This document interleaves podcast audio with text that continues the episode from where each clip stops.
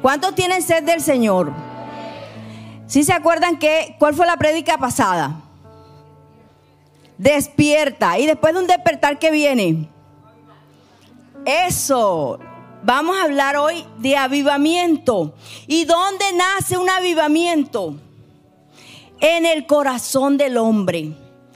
Y no es algo colectivo, es algo individual, personal.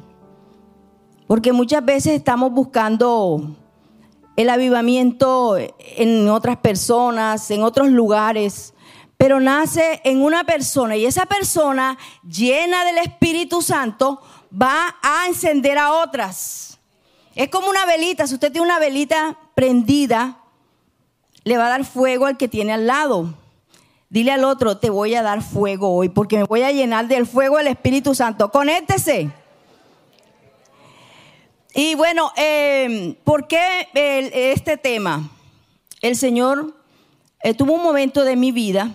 Yo sirvo aquí hace ocho, nueve años, ¿verdad, pastor? Desde casi cuando empezó la iglesia. Y uno a veces eh, se confía y uno cree que hacer tantas cosas es avivamiento, es tener al Espíritu Santo. Y por creer y hacer una y otra cosa, creí que realmente estaba haciendo lo que Dios quería hacer. Y un momento de mi vida que me sequé y, y sufrí en ese momento y le dije, Señor, ¿qué me está pasando? ¿Por qué me siento así? Me dijo, estás haciendo tantas cosas que crees que eso ese avivamiento que has perdido el enfoque, que has perdido de vista que quien te da la vida, quien te da la fuerza, quien te da el ánimo, quien te da la energía, quien te da todo soy yo.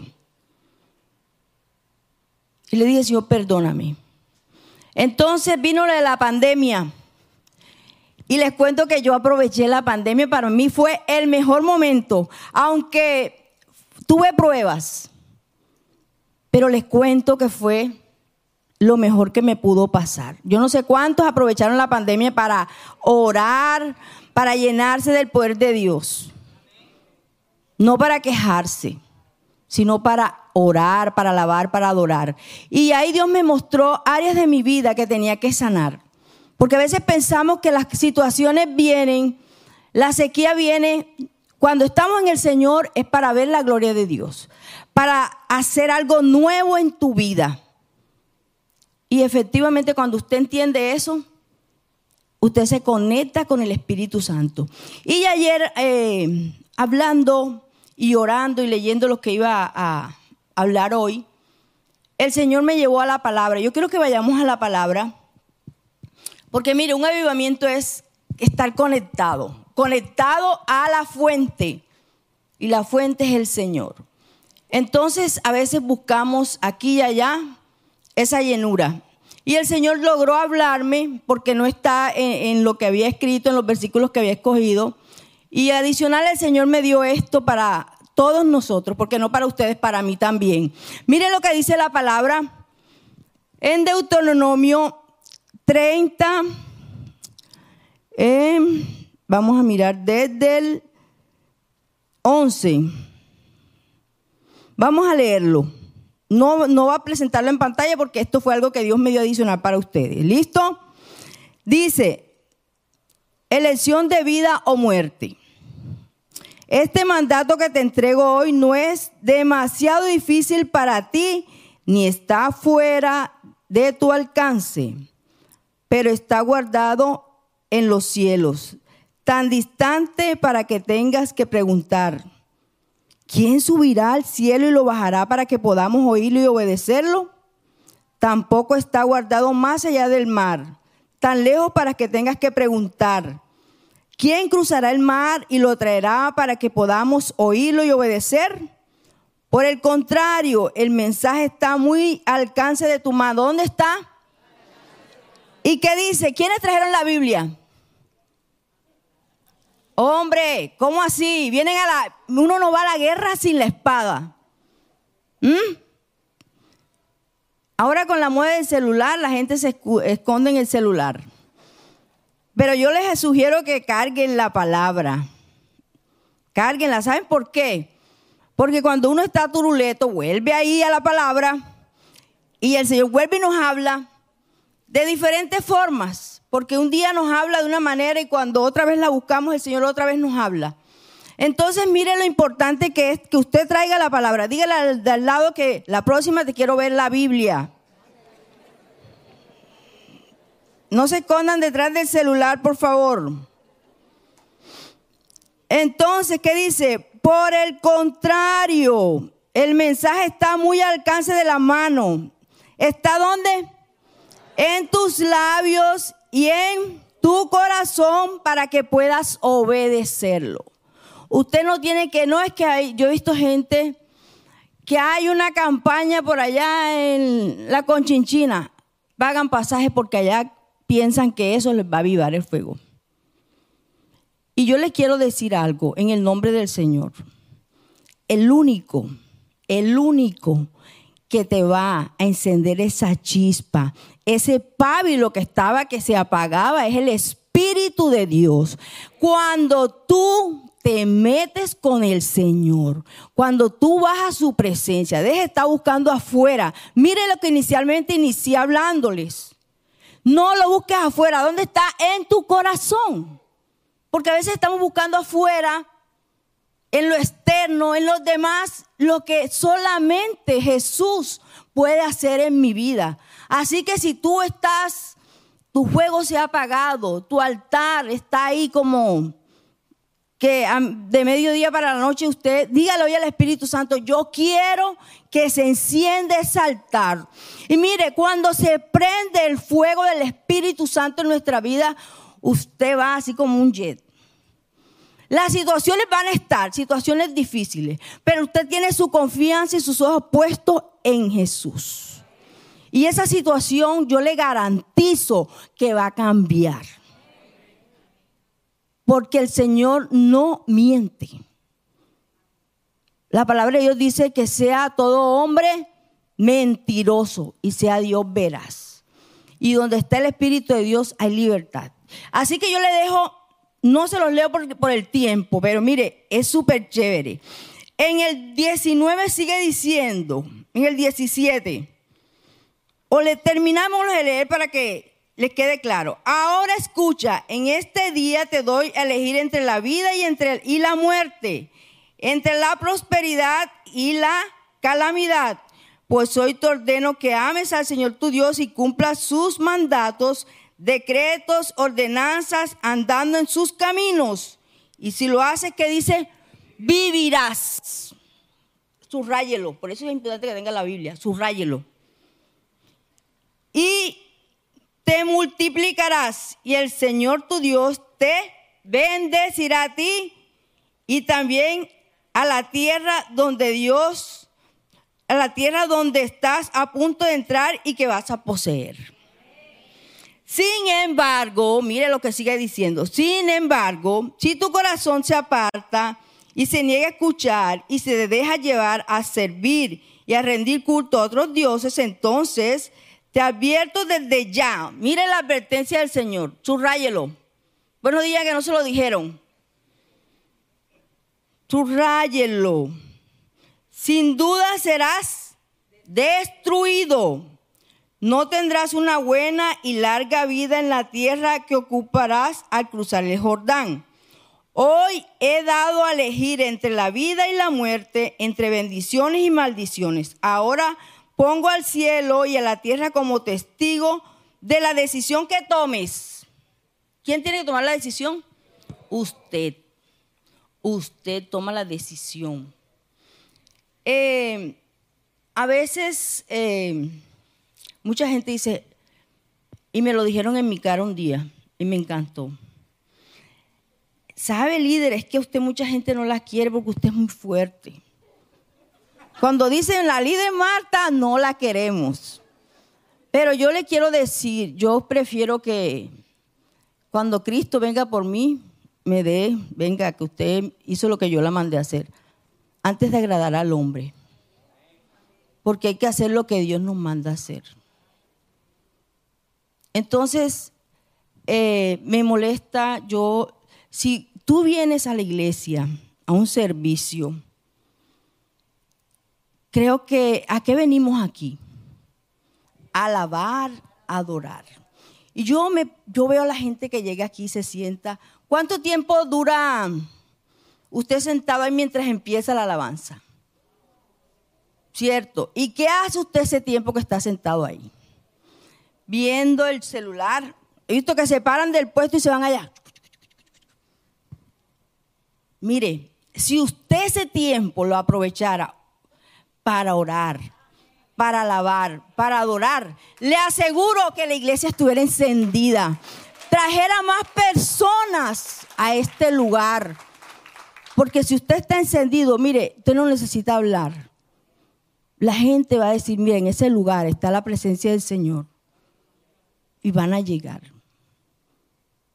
Yo veo las intercesoras llegan y ya se sientan allá a orar, a clamar porque la palabra le llegue a su corazón, para que haya sanidad, para que haya medicina. Y si usted sacó un tiempo para venir a la casa del Señor, aprovechelo.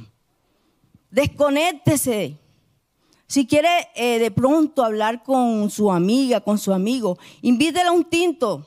Yo siempre digo, te invitan a un tinto, seamos amigos salgamos y tomemos un tinto, pero aquí a la iglesia aproveche el tiempo para orar. Para orar por los pastores, por orar por nosotros, por orar por la iglesia, por el crecimiento, por el pueblo de Dios. Que se agreguen más. Estamos en los últimos tiempos y la gente sigue todavía en el juego, en la desobediencia. Entonces usted dígale al Señor, yo quiero venir. La próxima que venga, yo no me voy a entretener hablando con el vecino ni chismoseando. Yo voy a, ponerme a orar y voy a alabar al Señor. Y va a ver cómo esta iglesia va a estar a reventar. Porque empieza por ti. Y si tú estás al lado de la persona que está pasando el tiempo, dígaselo. Yo, a mí me tocó decirle a la gente, por favor, mira, no pierdas el tiempo. Porque no te sientas en tu silla y aprovechas y oras y sé que esa gente no me quiere. Pero pregúntame, pregúntame si me importa. No me importa. No me importa. Pero Dios sabe que estoy haciéndolo por el bien de ustedes. Porque ustedes tienen que conectarse con quien tienen que conectarse. Usted viene aquí a la iglesia, ¿a qué viene a la iglesia? Pregúnteselo y se le doy de tarea. Deje de estar ya haciéndose loco, pasando el tiempo. Sea serio, organícese con el Señor. Listo, ¿qué más dice? dice aquí, seguimos la palabra. ¿Sabes qué quiero? Que ustedes hoy salgan convencidos de que si usted se conecta con el Señor, su vida va a ser, su vida nunca más va a ser igual. Se lo garantizo, porque lo ha hecho conmigo y si lo hizo conmigo lo va a hacer con usted. Dice aquí, con el Señor tu Dios, esa es la clave para tu vida. ¿Cuál es la clave?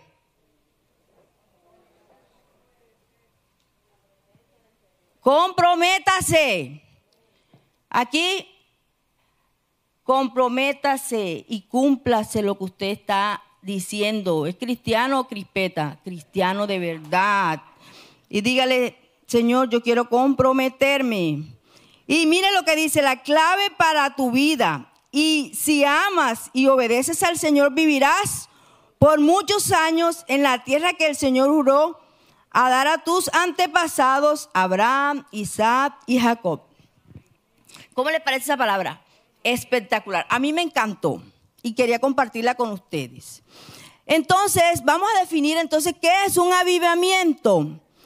Un avivamiento es reconocer humildemente y a conciencia nuestra miseria espiritual para cumplir de corazón al llamado de Dios. ¿Qué más? Es reconocer que mi vida espiritual no está alineada a los preceptos de Dios, que fue lo que leímos ahora. No estamos cumpliendo los preceptos, las leyes, los mandatos del Señor. No sabemos los mandamientos, los estamos aplicando a nuestras vidas. Sí, yo me lo sé, bueno que se lo sé, el diablo también se lo sabe. Pero los estás cumpliendo, él se sabe la Biblia. No importa que te sepas la Biblia, aplícatela, vívela camina en ella. Y ahora sí, vamos a Segunda de Crónicas 29, 2, 11. Dice la palabra, él hizo, ¿de quién está hablando la palabra? Del rey Ezequías. Dice, él hizo lo que era agradable a los ojos del Señor, igual que su antepasado David. Vamos por, por, por, en orden. Yo quiero explicarles esto. David, ¿cómo era? Un hombre perfecto, ¿cierto que no? Torcido, a veces metía la pata con el Señor. Pero el Señor dijo que era un hombre conforme a su corazón. Ezequías era un rey que venía elegido y él pudo haber hecho lo que hacían los demás reyes. Pero ¿qué dice que hizo? Lo recto, lo correcto delante de los ojos de Dios, siguió lo que venía, lo que hizo el rey David, se acordó de su, de su papá espiritual. Entonces, ¿qué hizo él? Yo voy a tomar lo bueno y desechó lo malo. El rey Ezequiel tenía carácter. Diga, tengo carácter. Voy a hacer lo que Dios me manda a hacer.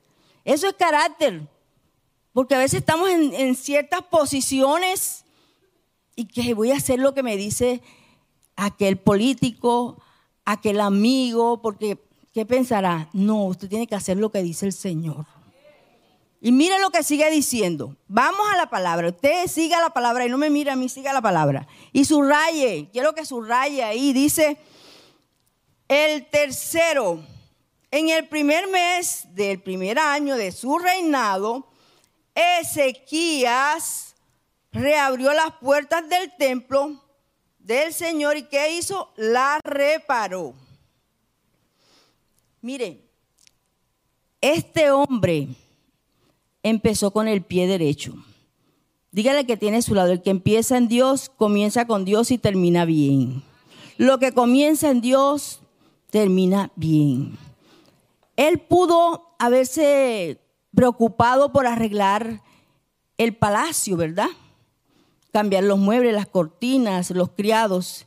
Él dijo, yo voy a empezar por el inicio, voy a empezar por lo más importante. Y lo más importante es la presencia del Señor, que fue lo que él hizo. Porque llevándolo a nuestra vida cotidiana, ¿cómo está el altar? ¿Cómo está mi vida de oración? ¿Cómo está la lectura de la palabra? Y mire lo que dice. Sigamos entonces convocó a quién? A los sacerdotes y a los levitas a encontrarse con en el atrio al oriente del templo. Mire, los sacerdotes tenían la autoridad y los levitas tenían una asignación. Entonces es como el pastor Bernardo con sus líderes. Los espero en el auditorio a una reunión. Y cuando Él nos dice, lo espero en el auditorio en una reunión, algo no anda bien. Entonces, este hombre les dijo, sacerdotes y levitas. ¿Por qué los llamó a ellos? Porque ellos eran los encargados de un oficio en la casa del Señor. Tenían una asignación. Y mire que aquí lo dice. Y les dijo, levitas, está, tiene unos signos de admiración. O sea, los, como que levitas. ¿Dónde están los hombres de Dios? Levitas, los, los exhortó. Dice, levita, escúchenme, purifíquense ustedes y purifiquen al templo del Señor Dios de sus antepasados. Quiten el santuario y todos los objetos contaminados. Nuestros antepasados fueron infieles, hicieron lo malo a los ojos del Señor nuestro Dios. Abandonaron al Señor y el lugar donde Él habita. Aquí, mire lo que les dice. Levitas, escuchen, purifíquense. Les estaba recordando a ellos su llamado como hombres de Dios. ¿Y qué les dijo? Mire, dejen de, estar haciendo otras cosas, dedicándose a otras cosas y ocúpense de la asignación que el Señor les entregó. El Señor nos entrega asignaciones, responsabilidades. Y era lo que el rey les estaba reclamando a estos hombres de Dios. Porque ¿qué había pasado? Mire lo que dice acá seguido, dice, quiten el santuario. Dice, purifíquense ustedes y purifiquen el templo del Señor. ¿Qué más dice? Nuestros antepasados fueron que infieles e hicieron lo malo a los ojos del Señor nuestro Dios. Abandonaron al Señor el lugar donde Él habita. Le dieron la espalda. También cerraron las puertas de la antesala del templo y apagaron las lámparas y dejaron de quemar incienso. Apagar las lámparas, ¿qué es? No leer la palabra de Dios. Ya nadie estaba leyendo la palabra de Dios, a nadie le interesaba nada de lo que estuviera pasando a su alrededor. Estaban totalmente dormidos, indiferentes. Y dice, dejaron de quemar incienso, no había alabanza, no había adoración, no había temor de Dios, nada. Todo el mundo estaba frío y así estamos más de uno. Venimos aquí a la casa del Señor, una, una charla más. Entramos y salimos igual. No pasa nada en mi ornato interno, porque estamos tan dormidos, estamos tan secos, que ni siquiera nos hemos dado cuenta de que ya la parte espiritual mía, la parte eh, de la comunión con el Señor, se acabó. Pero el Señor no vino hoy a condenarte ni a juzgarte. El Señor vino a recordarte quién eres tú para Él. ¿Cuál es tu posición? ¿Quién eres tú para el Señor? Él te llamó. Tú no estás en este lugar por una casualidad, estás con un propósito. Y Dios quiere que tú cumplas ese propósito, pero empieza a pellizcarte. La palabra de Dios para que empecemos a pellizcarnos. Bueno, ¿qué estoy haciendo con mi vida espiritual? Yo me acuerdo una vez, yo a veces les cuento en, los, en, en las clases, que yo iba a la iglesia, bueno, hacía tantas cosas. Y a veces me llamaba mi líder porque no iba a las reuniones. Marta, ¿qué te pasó? No, súper ocupada aquí con tantas cosas, haciendo tantas cosas. Y les quiero decir que no era verdad. Yo estaba con unas amigas en cierto sitio tomando michelada, oyendo música de despecho. Hasta que un día el Señor me confrontó con la palabra y me dijo, tu cuerpo es templo del Espíritu Santo. Para mí eso me desnudó. ¿Qué estoy haciendo? Esa noche me senté, le dije, Señor, no más con estas amigas, no más este desorden, no más mentiras. Y decidí desde ese momento cambiar mi rumbo, volverme al Señor de verdad. Y desde ese momento hasta el día de hoy, aquí estoy sirviéndole al Señor haciendo su voluntad. No es fácil, pero tampoco es imposible, porque el que busca al Señor lo encuentra y Dios lo ayuda. Por eso cuando vienen a decirme, ay, que es que yo no puedo, a mí no me vengas con cuentos que ya cuando tú, tú ibas, yo venía. Entonces tal vez por eso no me aman mucho, pero no me importa, vuelvo y les digo. Entonces, ¿qué más sigue diciendo? Por eso el enojo del Señor ha caído sobre Judá y Jerusalén. Él los hizo objeto de espanto, horror y ridículo, como ustedes pueden ver con sus propios ojos. Debido a eso, nuestros padres murieron en batalla y nuestros hijos, hijas y esposos fueron capturados se les metió el diablo en la casa. Literalmente. ¿Cuántos están viviendo situaciones de divorcio, sus hijos en la droga, en prostitución, la economía por el piso? ¿Por qué? Porque dejaron de buscar al Señor, dejaron apagar el fuego. ¿Y qué más sigue diciendo? Pero ahora haré un pacto con el Señor, Dios de Israel, para que su ira feroz se aparte de nosotros. Hijos míos, mire tan divino el Señor. Él viene, hace un pacto con el Señor y involucra a su pueblo. Él no, no, no solamente, él, él dice, bueno, yo voy a hacer un pacto con Dios para que esto pase, para que esta situación cambie. Hay que hacer pactos con el Señor para que tu situación, para que tu vida sea diferente. Y empezó en un hombre y ese hombre contagió a los demás. Le dijo, bueno, yo voy a hacer un pacto con Dios. Pero mire lo que le sigue diciendo ahí en el 11. Hijitos míos, por favor, mira, chiquiticos, muñequitos, hijos míos, por favor ya los trató chiquiticos, ¿verdad? Porque allá primeramente los exhorta.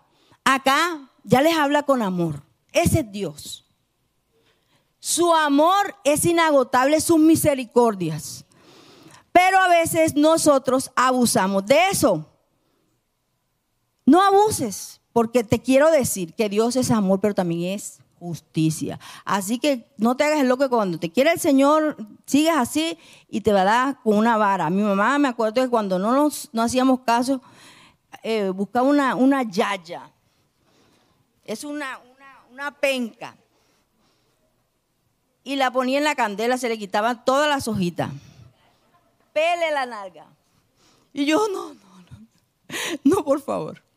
¿Qué no quieres hacer caso? Y nos daba y nos dejaba estos rojos. Y te cuento que no lo volví a hacer.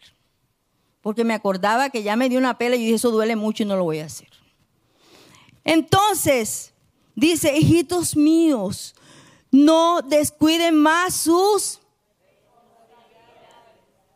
A ver, ¿cuáles son las responsabilidades cuando vivimos aquí en la casa del Señor? Se, haga un pacto hoy con el Señor. Señor, sabes que yo no voy a venir más a perder el tiempo aquí.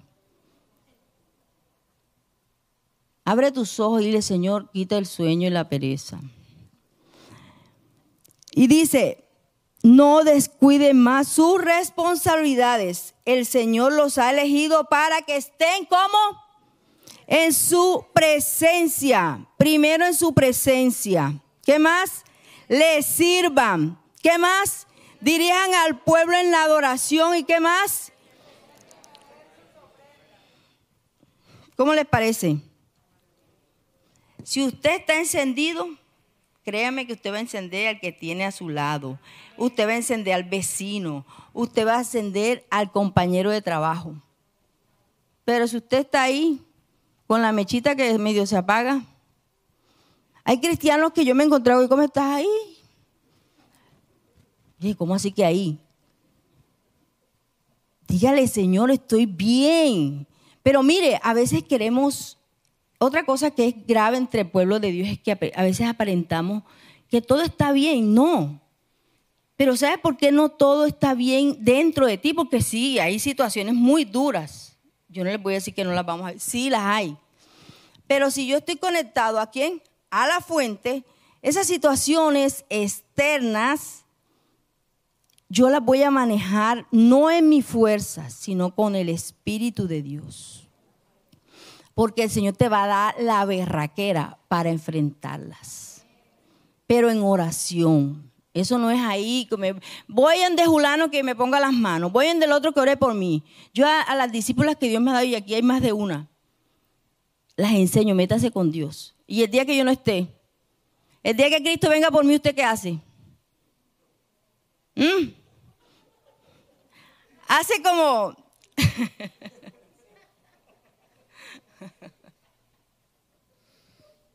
¿Se acuerdan de, este rey em, que invocaba el espíritu de Elías?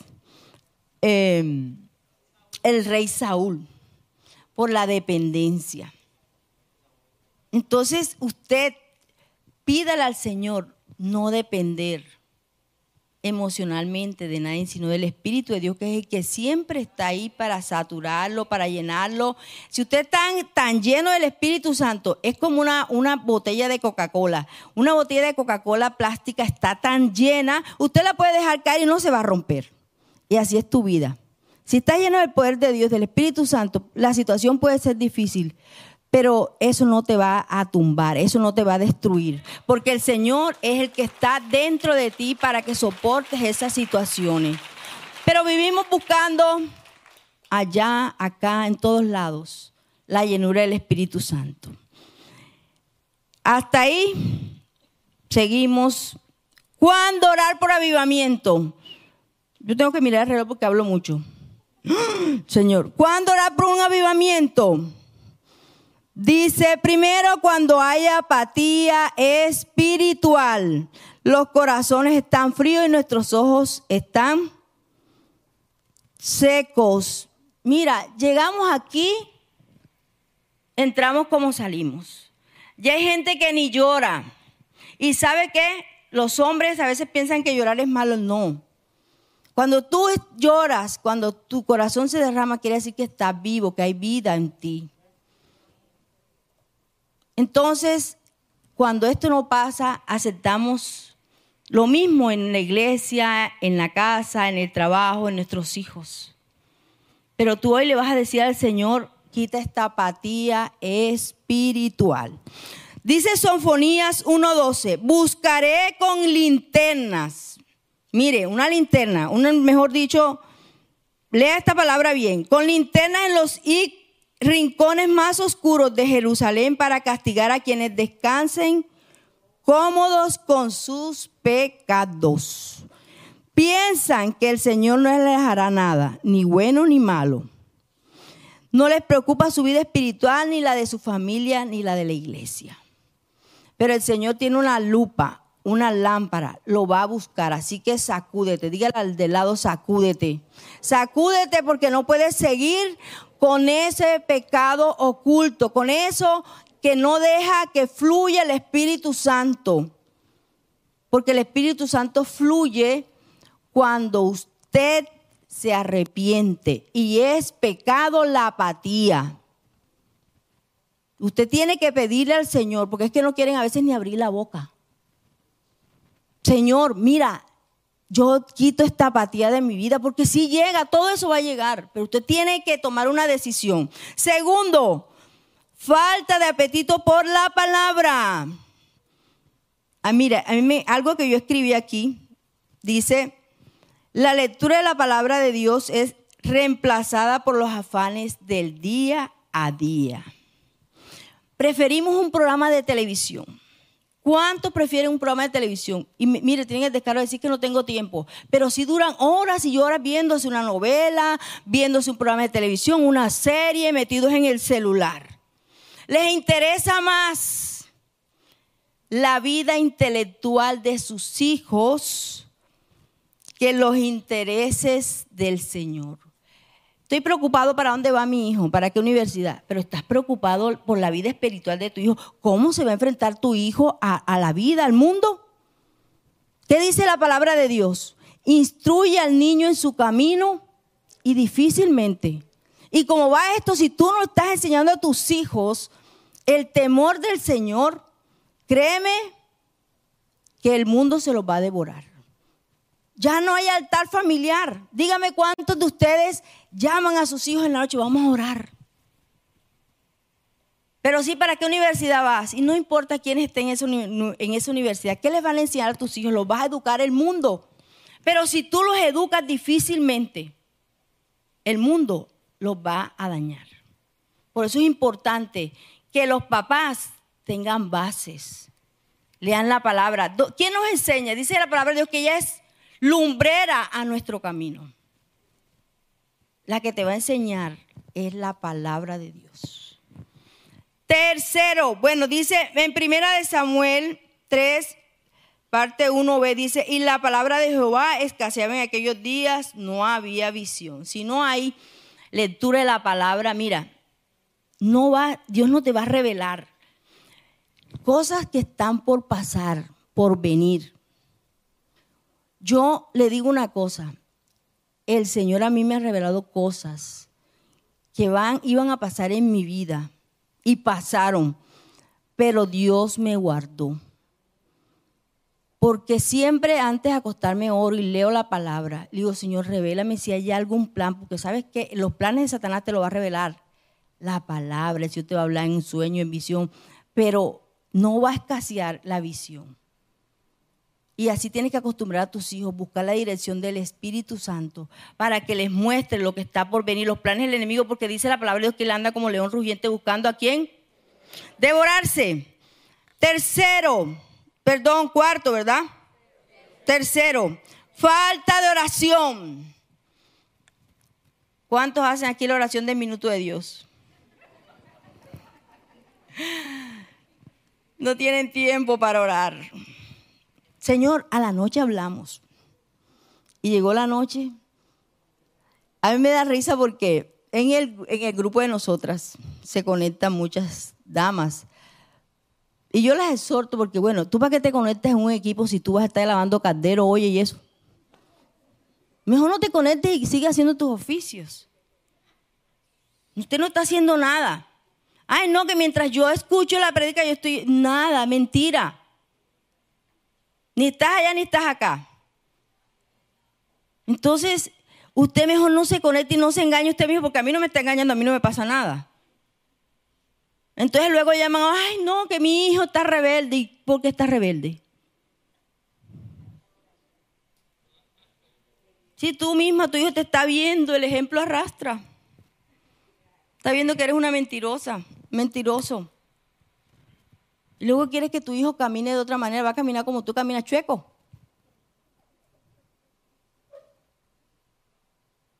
Ora, busca la palabra, ayuna, para que haya un avivamiento, para que haya un cambio, para que las cosas que están mal tomen el rumbo correcto.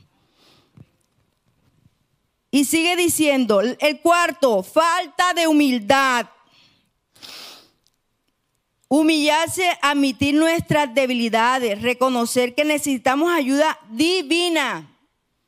No del brujo, no del hechicero, no del amigo, no del otro, del otro. Dice, es bajar nuestra defensa y dejar nuestro orgullo y desear un cambio profundo. ¿Quiénes desean un cambio profundo? Miren lo que dice la palabra de Dios en 2 de Crónicas 7:14. Pero si mi pueblo, mi pueblo. ¿Y qué más sigue diciendo? Me encanta lo segundo que dice. Que lleva mi nombre. ¿Quién lleva el nombre de Dios? Tú, tú, tú, yo. Él no le está hablando a otras personas, le está hablando al pueblo de Dios.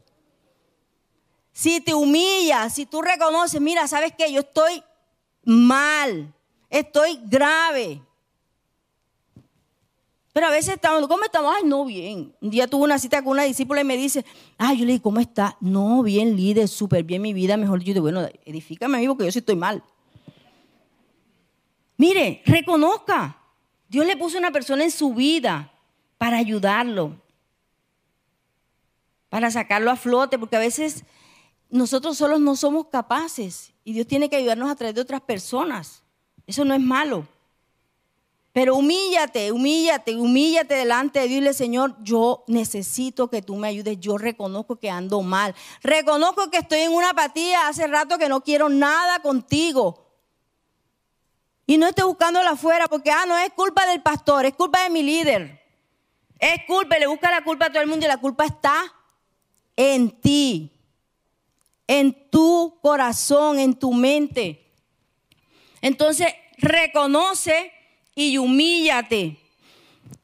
Aquí sigue diciendo, se humilla y llora y busca que mi rostro y se apartan de su conducta perversa. Mire cómo lo dice el Señor, perversa. Yo iré desde el cielo, perdonaré sus pecados y nos va a dar la bendición. ¿Cuántos la quieren? Entonces, párale bola, que se está acabando el año. Beneficios que trae un avivamiento. Primero, eso se lo mandaron una vez al pastor. Párale bola que se está acabando el año. Y la verdad es que sí, mire, pasamos todo el año en lo mismo. Llega diciembre, llega enero, llega todo el año, estamos en lo mismo. Ya, yo quiero que hoy tú te vayas de aquí y hagas un par en tu camino y reflexiones qué estás haciendo, cómo está tu vida espiritual. No para mí, hazlo para el Señor. Entonces, beneficio que trae un avivamiento, despierta el deseo de Dios en tu vida. La oración se convertirá en una pasión, anótalo. La adoración se convertirá en una necesidad y la lectura de la palabra se convertirá en un hábito innegociable.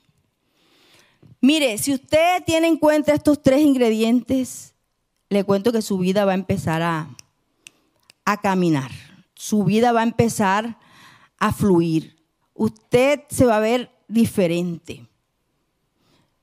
Cuando un día yo estaba orando, y llegó una amiga, pues sin avisarme que iba a visitarme.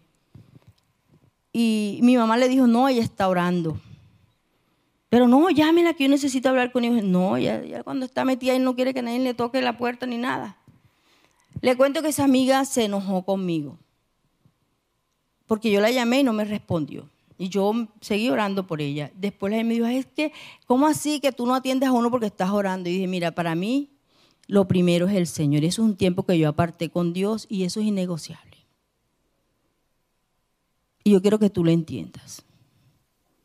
Porque uno tiene que tener sus tiempos con el Señor. Tiempos, no minutos de Dios, tiempos. Saque los tiempos con el Señor. Segundo, valentía extraordinaria. El avivamiento no solo te da energía física, sino es espiritual. Te da fe para enfrentar al enemigo, las fortalezas espirituales se rompan y los milagros sucedan. Te da empuje evolutivo. Te desata. ¿Se acuerdan de la reina Esther?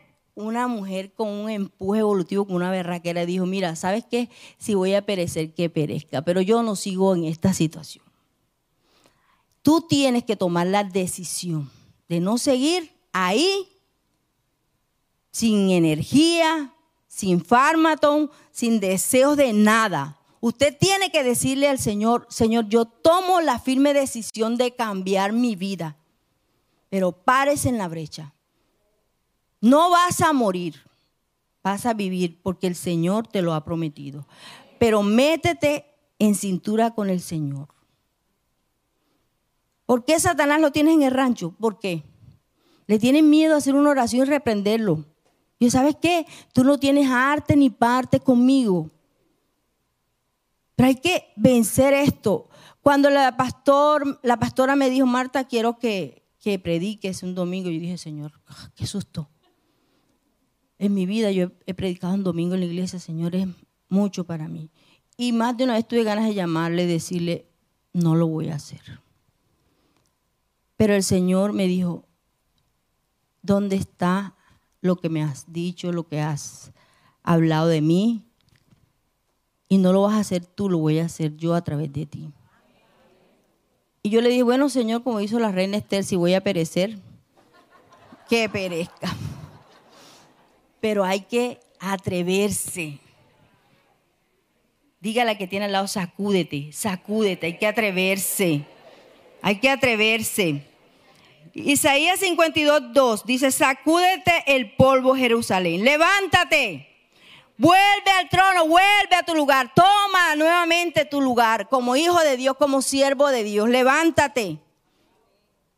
Toma tu autoridad si Dios te la dio. ¿Qué estás esperando? Que baje el Señor y te diga, mira, tienes autoridad para reprenderle esa situación que estás viviendo, para echar fuera la ruina, la pobreza, la miseria, la desidia, el pecado, la pornografía, porque estamos aquí en la iglesia, pero estamos también haciendo cosas que a Dios no le agradan. ¿Y que, cómo empezó la palabra? Hizo lo que le agrada al Señor. Hay que hacer lo que le agrada al Señor. Entonces, dice aquí, vuélvete al trono, libérate de las cadenas de tu cuello cautiva, hija de Sión. El avivamiento te hace llevar Tercero, para terminar, el avivamiento te hace llevar tu fe a otros. No te conformas con lo que Dios te ha dado, sino que quieres impartirle tu fe a otros como iniciamos. Empieza en un hombre lleno del Señor, imparte esa bendición a otros. Cuarto, El avivamiento te da libertad poderosa. Segunda de Corintios 3:17 dice, pues el Señor es espíritu y donde está el espíritu de Dios hay libertad. Tú vas a inspirar a otros por tu forma de vivir, tu forma de hablar, tu forma de actuar, porque tienes al espíritu de Dios. Eres libre, libre, no para ser en libertinaje, sino libre para bendecir a otros, para hablar de la palabra, sin temor, sin angustia sin pensar que va a venir Satanás y te va a hacer daño. No, el Señor te puso una protección y una, una cobertura especial en tu vida para guardarte. Entonces, avivamiento no es una iglesia llena de personas, sino personas llenas del poder del Espíritu Santo. Dice la palabra de Dios en Colosenses 1:29, y por eso que trabajo y lucho con tanto empeño, apoyando en el gran poder del Espíritu que actúa dentro de mí. ¿A dónde se apoyaba Pablo? En el poder del Señor. No te apoyes, es que yo tengo tantos cartones, es que yo soy la doctora, el doctor, tengo dinero. Eso se acaba. Acuérdense lo que el Señor hizo con Nabucodonosor, ¿verdad? ¿Sí se acuerdan? Entonces, no te apoyes en tu propia prudencia. Busca al Señor, aviva lo que el Señor depositó en ti esta mañana y todos los días. Comprométase con el Señor que usted todos los días va a avivar ese fuego. Amén. Póngase pie, vamos a orar. Señor, te damos gracias. Te pedimos, Espíritu de Dios, perdón por nuestros pecados. Cierra tus ojos. Dile, perdóname Señor porque he dejado la pasión por ti. Perdóname porque me he dejado distraer por los afanes de este mundo, Señor. Por mi trabajo, por mi familia. Y poco a poco, Señor, esa semilla que un día sembraste y depositaste en mí, Señor, se apagó, se murió. Pero hoy reconozco y me humillo delante de ti y te digo, te necesito. Tú eres el único que puedes sacarme de esta situación. Desde que no hablo contigo, mi vida no tiene sentido. Siento que me falta el aire. Ya veo todo diferente, Señor. Todo para mí es igual. Porque descuidé lo más importante, tu presencia. Y por eso hoy te pido que me ayudes. Dígale, Jesús, hijo de David, ven ahora a liberarme. Rompe todas mis cadenas. Quita ahora toda apatía espiritual, todo desánimo. Renuncio en el nombre de Jesús a todo espíritu de apostasía. Renuncio a todo desierto en mi vida. En el nombre de Jesús se va todo desierto de mi vida. Lo he hecho fuera en el nombre de Jesús. Levanta tus manos. Dile, Señor, te necesito. Quiero amarte con todo mi ser. Ven y muévete otra vez. Aquí estoy humillado delante de ti, deseando tu presencia, tu abrazo como un niño como el siervo brama por las corrientes de las aguas, así clama mi alma por ti, Señor. ¿Qué área de tu vida? Entrégale esa área de tu vida al Señor que está seca. Pídele nuevamente al Señor esa lluvia sobre esa sequedad. Si se te fue la pasión, dile, Señor, ya no tengo pasión por ir a tu casa, por leer la palabra, por orar. Si aún se te fue la pasión por la presencia de Dios, cuéntaselo. Si tal vez es tu matrimonio que se te fue la pasión, cuéntale al Espíritu Santo. En el nombre de Jesús dile que vuelva la pasión a tu vida. Dile que vuelva a llover. Señor, sube la pasión que un día perdí por ti. Vuélvela a mi corazón en el nombre de Jesús. Que vuelva la vida. Dile que vuelva la vida, Espíritu Santo. ven a mi vida esta mañana y llévate todo desierto. Levanta tus manos y vamos a alabarlo y dile, yo necesito, lo único que tengo claro esta mañana es que yo necesito un encuentro con el Dios de Israel, con el Dios vivo, con el Dios que le dio agua a la samaritana y nunca más tuvo sed. Vamos, dile, yo necesito en tu presencia. el lugar santísimo. Gracias, Señor. Ministrale, Señor, tus corazones. Yo quiero ser